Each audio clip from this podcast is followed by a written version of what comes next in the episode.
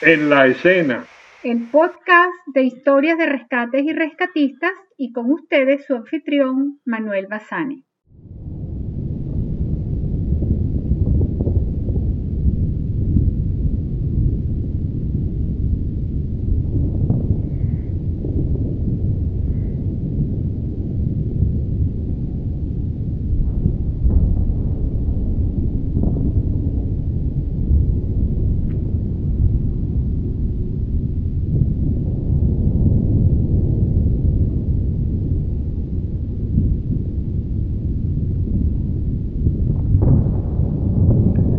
Este es el ruido que oían los pobladores de Armero, en Colombia, cayendo la noche del día 13 de noviembre de 1985, sin sospechar que se, se avecinaba un desastre natural de incalculables consecuencias.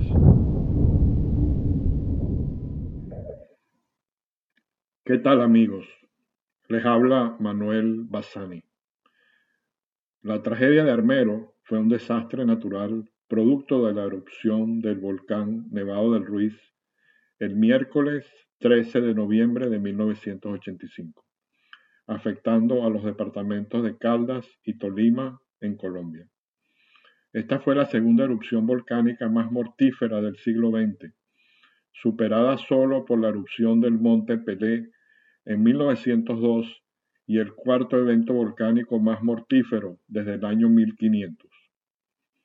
La población de Armero, ubicada a poco menos de 50 kilómetros del volcán, fue golpeada por dichos lajares, muriendo más de 30.000 de sus 31.000 habitantes.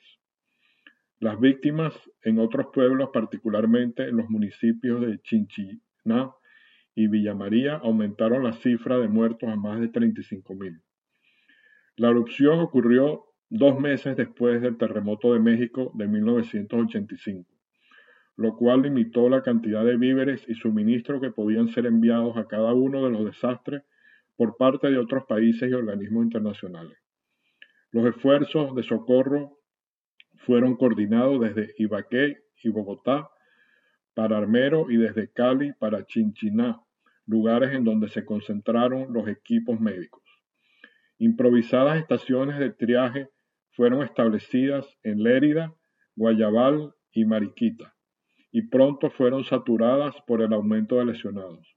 Las víctimas restantes fueron dirigidas a hospitales en Ibagué, ya que los ubicados en la región habían sido destruidos o se encontraban en riesgo de quedar sepultados por un nuevo lajar. Hoy, 13 de noviembre del 2020 se cumplen 35 años de este desastre natural ocurrido en Colombia. Y hoy contamos con la participación de rescatistas venezolanos que estuvieron en la escena de ese desastre rescatando y trabajando para ayudar al pueblo colombiano. Cinco integrantes voluntarios del Grupo de Rescate Venezuela participaron en esta operación dando todo lo que pudieron para ayudar a la gente en Colombia. Y hoy en este podcast vamos a tener la participación de cuatro de ellos que estuvieron en la zona y nos van a contar de sus propias palabras lo que vieron, lo que sintieron, y lo que hicieron durante esos días duros que estuvieron en esa zona. E iniciamos con Gustavo Chacón, quien es el actual coordinador general del Grupo de Rescate Venezuela y es miembro de esta organización desde el año 1982. Hola Gustavo, cuando ocurrió lo de Armero Tú apenas tenías tres años como rescatista y creo que fue tu primera respuesta internacional. ¿Te sentías preparado para enfrentar un desastre de esta extensión y dificultad? Bueno, Manuel, imagínate, estamos hablando de una emergencia que ocurrió hace 35 años. Voy a tratar de hacer lo mejor posible para recordar los detalles. En ese entonces yo tenía 24 años. Respondiendo a tu pregunta, definitivamente podría decir que sí, yo pertenezco a la promoción del año 82, cuando ocurrió la tragedia de Tacoa, Realmente esa emergencia marcó mi vida en el mundo del rescate. Simplemente por, como podemos recordar, en ella fallecieron tres de nuestros compañeros y instructores míos. Y eso dejó en mí una gran responsabilidad y compromiso con la organización, que hasta el momento todavía mantengo. En el año 84 estuve en una emergencia en Santa Elena de Guairén junto a Henry Molina y Vincenzo Colmenares. Estuvimos en una búsqueda de una aeronave brasileña que estuvimos realizando labores de búsqueda y rescate, maniobras y tácticas. Digamos que todas estas actividades me fueron preparando progresivamente. El GRB nos da herramientas durante el curso de aspirantes. En ese entonces el curso duraba un año y definitivamente nos vamos formando como líderes y recibimos las herramientas básicas para enfrentarnos a estas labores. Obviamente para esa emergencia asistí con mucho nerviosismo por ser mi primera emergencia internacional y mucha incertidumbre, más que todo por no tener muy claro a qué nos enfrentaríamos y por la gran magnitud de la emergencia, ¿no? de esa misma emergencia, de esa misma tragedia. Hay que recordar que en septiembre de ese mismo año eh, ocurrió el terremoto de México. En esa oportunidad bajábamos al aeropuerto preparados con, equipo y toda la logística, pero nos quedamos varados en la aduana por falta de coordinación y no pudimos viajar en ese, en ese, en ese momento. Esa hubiera sido mi, mi primera emergencia internacional. Aquí tenemos también a otro integrante de esa misión a Armero, de esa operación, que es Fidel Reverón. Fidel, conocido por muchos en, el área de rescate, eh, integrante del Grupo Rescate Venezuela y además trabajó como oficial SAR en el Ministerio de Transporte y Comunicaciones y además trabajó en la Protección Civil de Venezuela y, sigue trabajando y operando eh, con otros organismos en estas áreas de rescate. Así que, eh, Fidel, bienvenido. Eh, Fidel, la tragedia de Armero ocurrió el día 13 de noviembre de 1985 alrededor de las 11 de la noche. Cuéntame cómo se desarrolló la activación del Grupo de Rescate de Venezuela. ¿Dónde estabas tú cuando te llamaron? ¿Qué pensaste? ¿Ya te habías enterado del desastre? ¿A qué hora se reunieron para el briefing y cómo fue ese briefing? ¿Y qué equipo pensaban, eh, llevaron o planearon llevar. Saludos, Manuel. Gracias por la oportunidad de participar en este podcast sobre la misión de Armero como miembro del Grupo Rescate de Venezuela y traer a la memoria la gran experiencia sentida junto a mis compañeros, además de poder relatar algunas vivencias aprendidas y vividas en lo que para mí fue la primera misión internacional de rescate. A tus preguntas debo destacar que desde el 13 de noviembre de 1985 hasta este 2020 han transcurrido 35 años y traer a la memoria detalles será un reto. La activación del RD, según recuerdo, ya se encontraba en marcha y el monitoreo de seguimiento de informaciones de la actividad del volcán y su inmediata posibilidad de entrar en erupción ya lo tenía en conversaciones la Junta Directiva con Julio Lescarbura quien laboraba en el SAR Mequetía y tenía un plan dirigido para esta eventual participación del grupo de rescate ante la hipótesis de una eventual erupción, lo cual sucedió. Yo me encontraba en casa, vía telefónica fue alertado de la activación y me trasladé inmediatamente a nuestra sede, ya que era uno entre otros los seleccionados a participar por el Departamento de Operaciones como miembro en condición de operativo según los estatutos y reglamentos internos de nuestra organización y de poseer pasaporte vigente, condición necesariamente indispensable. ¿Qué pensé?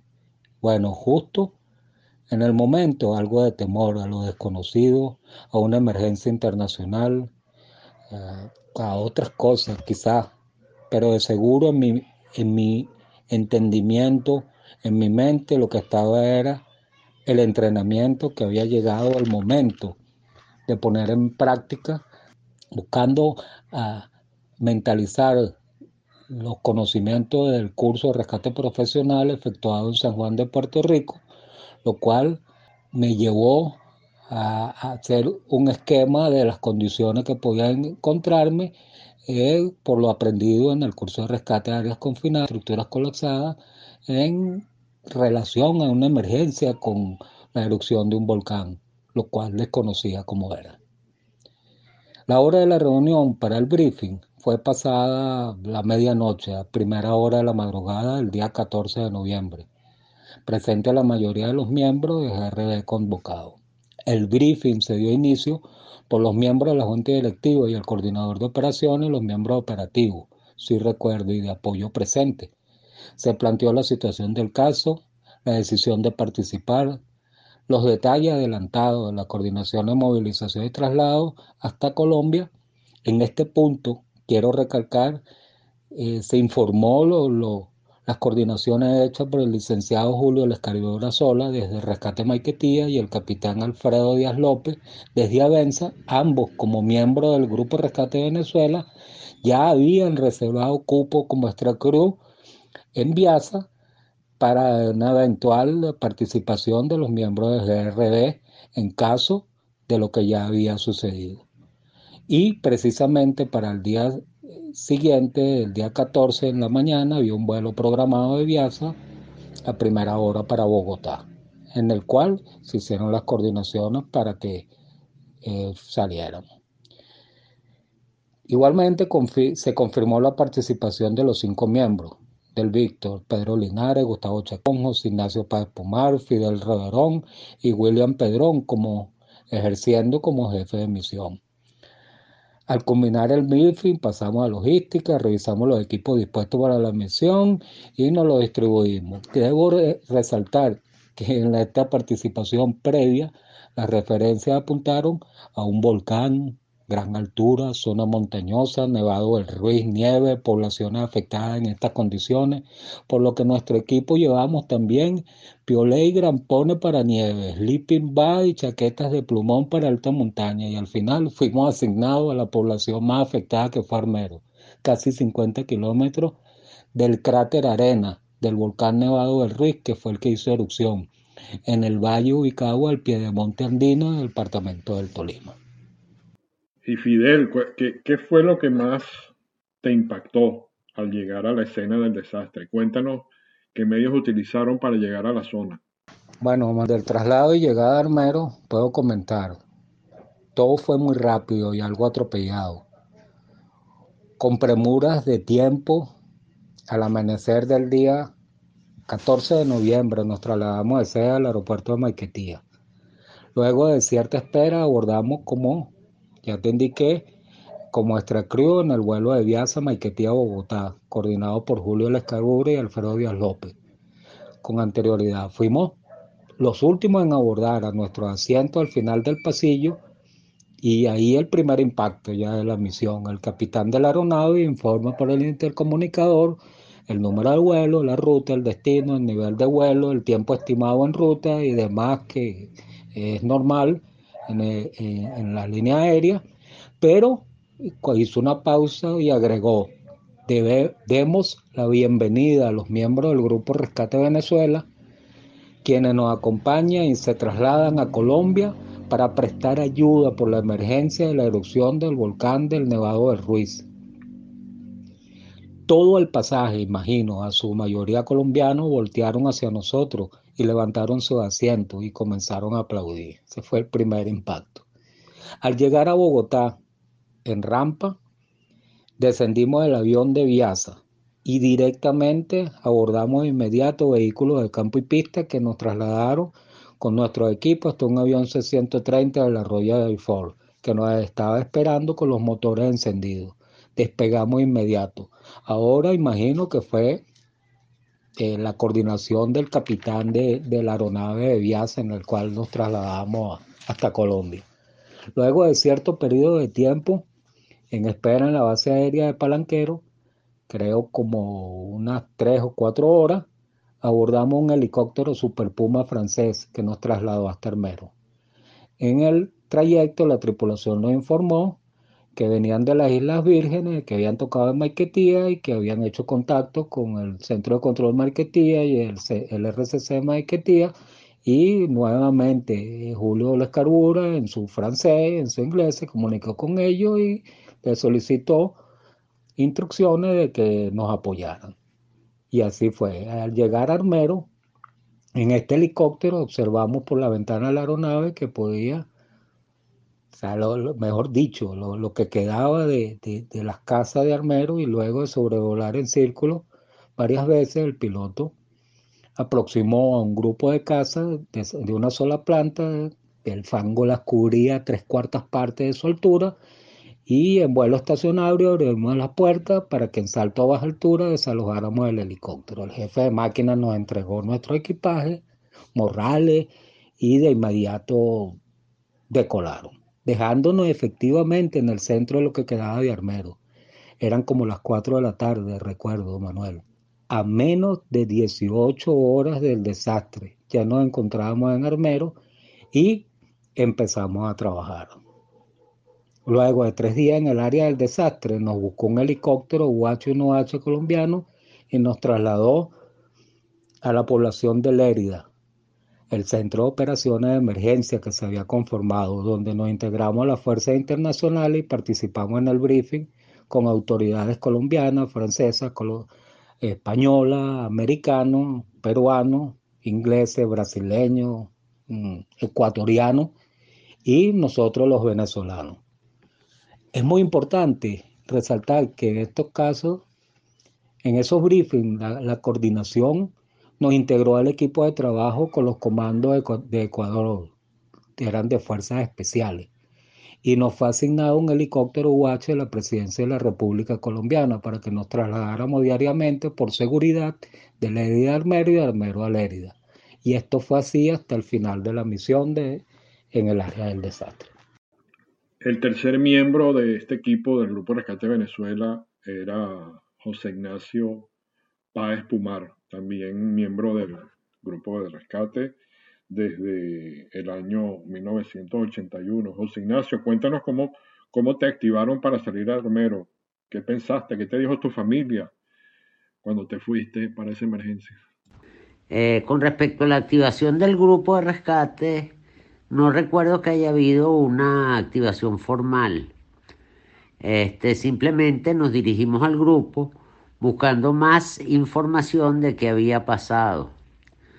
Entre las primeras de cambio acudimos a Defensa Civil, eso ya el día 14, buscando un poco más de información en la sede de los Palos Grandes y se nos informó que se había enviado una comisión evaluadora y que se estaban recolectando donaciones de suministros para enviarlas a Colombia, más no había mayor interés en ese momento en mandar una comisión de rescate.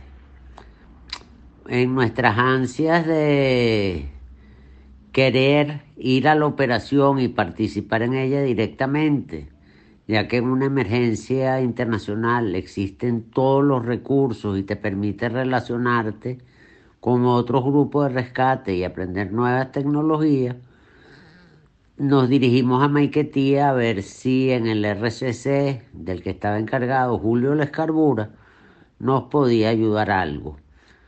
Este otro detalle importante Recordemos que eso fue dos meses después del terremoto de México, al que yo realmente no presté mucho interés en presentarme, ya que tenía que abandonar mis estudios, tenía que retirar el trimestre.